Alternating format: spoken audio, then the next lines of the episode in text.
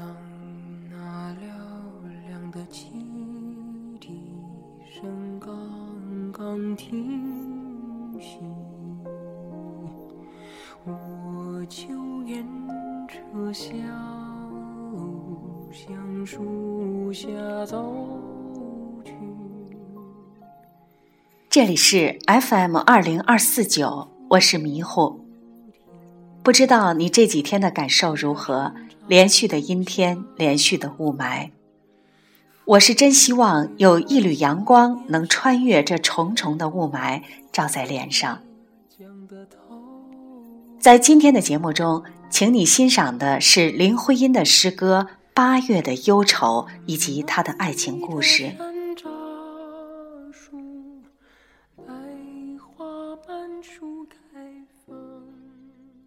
被胡适誉为第一代才女的林徽因，是二十世纪中国第一位女性建筑学家及诗人。在她身上所透出的才气、美质与一生的传奇经历，都为当世仰叹。一九二四年泰戈尔访华之际，被当时的上流社会惊叹为人艳如花。阅读林徽因。惊奇世间有这样一位不可多得的真正女人，旷世才情，风华绝代。在今天的节目中，我们首先来分享一篇文章《暮年金岳霖重谈林徽因》，作者陈宇。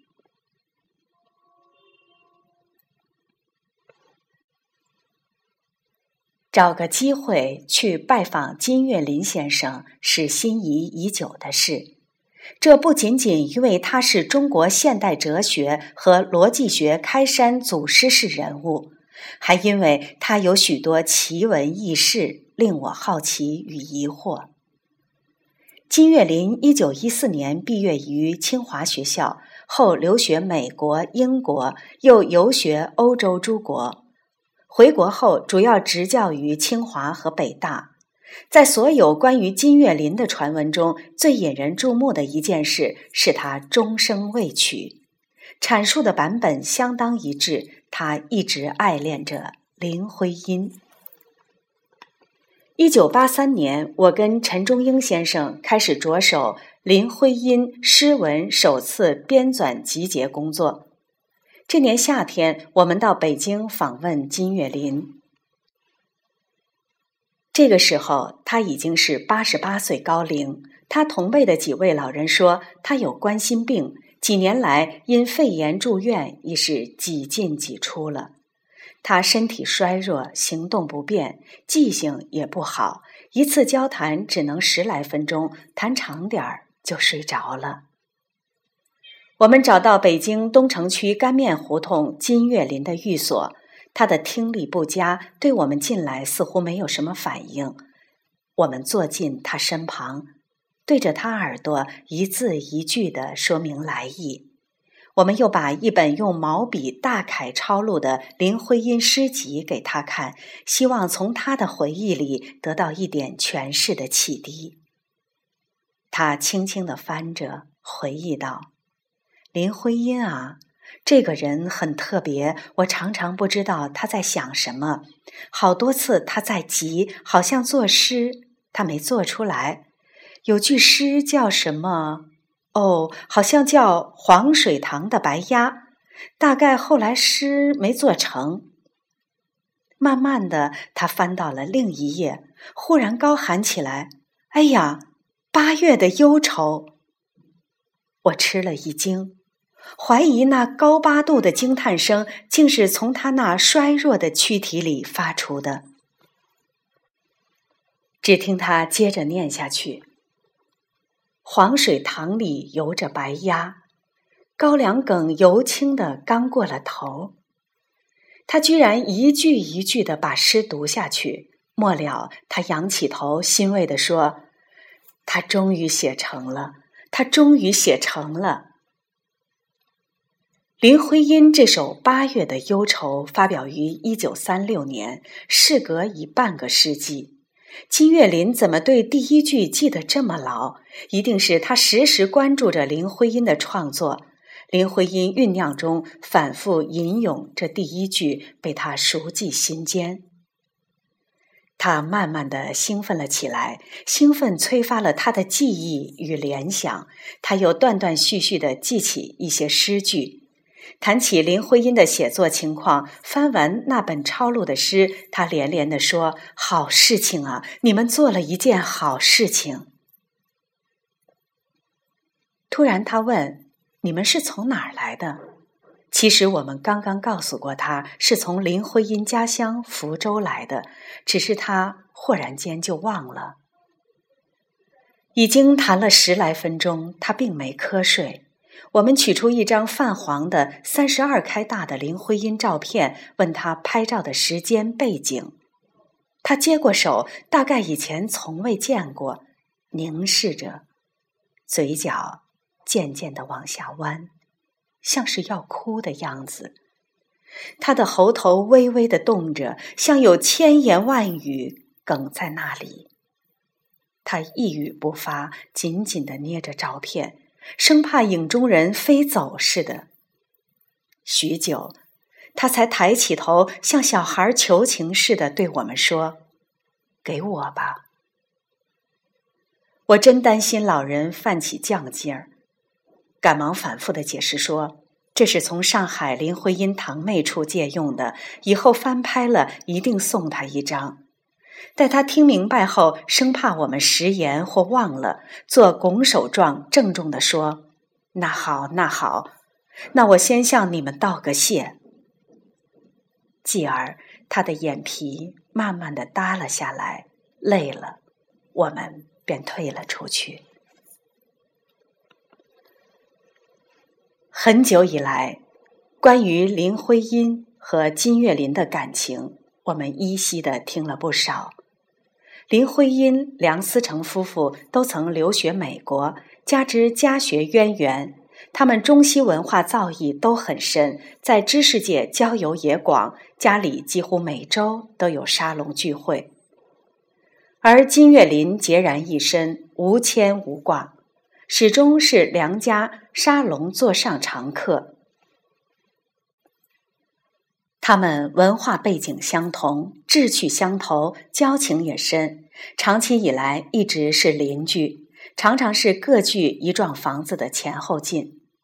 金岳霖对林徽因人品才华赞羡至极，十分呵护。林徽因对他也十分的钦佩敬爱，他们之间的心灵沟通可谓非同一般。一次，林徽因哭丧着脸对梁思成说：“她苦恼极了，因为自己同时爱上了两个人，不知如何是好。”林徽因对梁思成毫不隐晦，坦诚的如同小妹求兄长指点迷津一般。梁思成自然矛盾痛苦至极，苦思一夜，比较自己与金岳霖相处的地方。他终于告诉妻子：“你是自由的。如果你选择金岳霖，祝你们永远幸福。”林徽因又原原本本的把一切告诉了金岳霖。金岳霖的回答更是率直坦诚的，令凡人惊异。他说：“看来思成是真正爱你的，我不能去伤害一个真正爱你的人。”从那以后，他们三人毫无芥蒂。金岳霖仍旧跟他们毗邻而居，相互间更加信任。甚至梁思成、林徽因吵架，也是找冷静理性的金岳霖仲裁。几天后，我们再次访问了金岳霖，我们的话题自然从林徽因谈起。他讲着他们毗邻而居生活的种种琐事。我们取出另一张林徽因的照片，问他，他看了一会儿，回忆道：“那是在伦敦照的，那时候徐志摩也在伦敦。哦，忘了告诉你们，我认识林徽因还是通过徐志摩的。于是话题转到了徐志摩。徐志摩在伦敦邂逅了才貌双全的林徽因，不禁为之倾倒。金岳霖谈了自己的感触。”他说：“徐志摩是我的老朋友，但我总感觉到他感情没遮没拦。林徽因被他父亲带回国后，徐志摩又追到北京。临离伦敦的时候，他说了两句话，前面那句我忘了，后面是“销魂今日尽燕京”。你看，他满脑子都是林徽因，我觉得他自不量啊。林徽因、梁思成早就认识，两家又是世交，连政治上也算世交。徐志摩总是要跟着钻进去，钻也没有用。徐志摩不知趣。我很可惜徐志摩这个朋友，他又接着说：“比较起来，林徽因思想活跃，主意多，但构思画图，梁思成是高手。梁思成画线不看尺度，一分一毫不差。他们俩的结合，结合的好，这也是不容易的呀。”徐志摩、金岳霖、林徽因、梁思成之间都有过感情纠葛，但行径却大相径庭。徐志摩完全为诗人气质所驱遣，而金岳霖自始至终都以最高的理智驾驭自己的感情。后来，我们的话题渐渐转到了林徽因的病和死，他眯缝着眼，坠入沉思。慢慢的说，林徽因死在同仁医院，对她的死，我的心情难以描述。对她的评价可用一句话概括：极赞愈合词啊！林徽因一九五五年去世，时年五十一岁。在追悼会上，亲朋送的挽联中，金岳霖的别有一种炽热颂赞与激情飞泻的不凡气势。上联是一身诗意千寻瀑，下联是万古人间四月天。此处的四月天取自林徽因一首诗的题目：“你是人间的四月天。”这四月天在西方通常指艳阳日、丰硕与富饶。金岳霖回忆追悼会时说：“追悼会是在贤良寺开的，我很悲哀，我的眼泪没有停过。”他沉默了下来，好像已把一本书翻到了最后一页。金岳霖对林徽因的挚情深藏于一生。林徽因死后多年。有一天，金岳霖郑重其事地邀请一些至交好友到北京饭店赴宴，众人大惑不解。开席前，他宣布说：“今天是林徽因的生日。”顿时，举座感叹唏嘘。林徽因死后，金岳霖仍旧独身。我很想了解这一行为背后意识观念层面上的原因，但这纯属隐私，除非他主动说，我不能失礼去问。不过后来了解到一件事，却不无收获：有个金岳霖钟爱的学生，突然受婚恋挫折打击，萌生了自杀的念头。金岳霖苦口婆心的开导，让那学生认识到。恋爱是一个过程，恋爱的结局，结婚或不结婚，只是恋爱过程中的一个阶段。因此，恋爱的幸福与否，应从恋爱的全过程来看，而不应仅仅从恋爱的结局来衡量。最后，这个学生从痛不欲生的精神危机中解脱了出来。由此，我联想到了金岳霖，对他的终生未娶幡然有了新的感悟。看着已经衰老的金岳霖，我们想见到他实在不容易，趁他记忆尚清楚时交谈更不容易。于是取出编好的林徽因诗文样本，请他过目。金岳霖摩挲着，爱不释手。我们趁机对他说：“可否请他为文集写篇东西，附于书中？”然而金岳霖迟迟没有开口，等待着，等待着。时间一秒一秒的过去了，我无法讲清当时他的表情。只能感觉到半个世纪的情感风云在他脸上急剧的蒸腾翻滚。终于，他一字一顿、毫不含糊的告诉我们：“我所有的话，都应该同他自己说，我不能说。”他停了一下，显得更加神圣与庄重。他说：“我没有机会同他自己说的话，我不愿意说，也不愿意有这种话。”他说完，闭上眼睛，垂下了头，沉默了。林徽因早已作古，对这一切都不会感知了。但金岳霖仍要深藏心曲，要跟林徽因直接倾诉。大概那是寄望大去之日后，在另一个世界里两个灵魂的对语吧。此情只应天上有，今闻竟在人世间。我想林徽因若在天有灵，定当感念涕零，泪洒江天。金岳霖一辈子都站在离林徽因不远的地方，去世后，他们三个在另一个世界里又毗邻而居了。金岳霖从人间带去的话，也终有机会跟林徽因说了。多年前读到这样的话语，一刹那哽咽。那个时代的人对于感情十分的珍惜爱护，爱一个人大约便是长远的一生一世的事情，因此爱的慎重却恒久。金岳霖从来没对他说过要爱他一辈子，也没有说过要等他。金岳霖只是沉默的、无言的，用自己的行动证明着这一切。爱他，却不舍得让他痛苦的选择，因此只能这样沉默。而如今多见的，却是那等付出一丝一毫都要计较的男子，计算爱情，一如计算基金汇率。看看二十世纪三十年代那个时候那样动人心魄、长远的爱，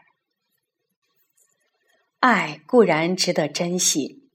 但是要人爱你一时一刻并不难，但是最美最好的是有个人在至老的时候还会想起你那样深刻，深刻到他一生都从未忘记过你。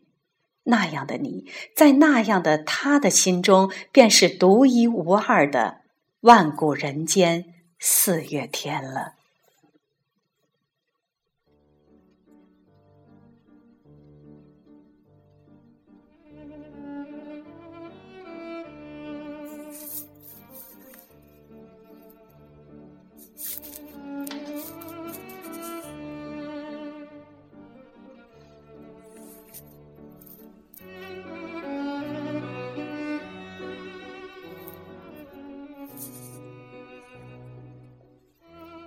接下来，我们就欣赏林徽因的诗歌《八月的忧愁》。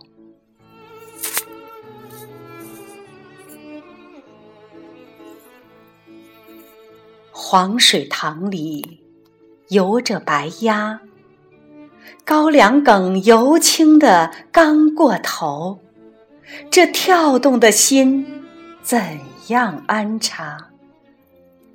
田里一条窄路，八月里这忧愁。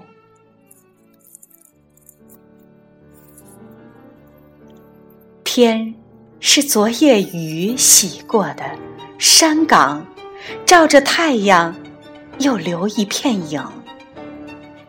羊跟着放羊的转进村庄，一大棵树下照着景，又像是。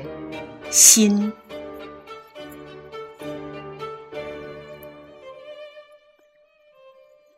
从没有人说过八月什么话。夏天过去了，也不到秋天，但我望着田垄土墙上的瓜，仍不明白生活同梦怎样的连牵。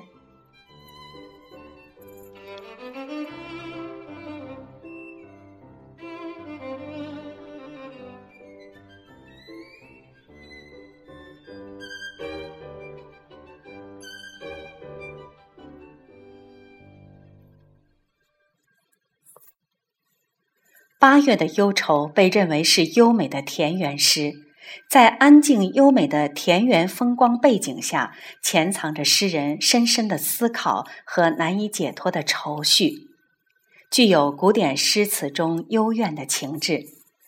好了，今天的节目到这里就结束了，下次节目再见。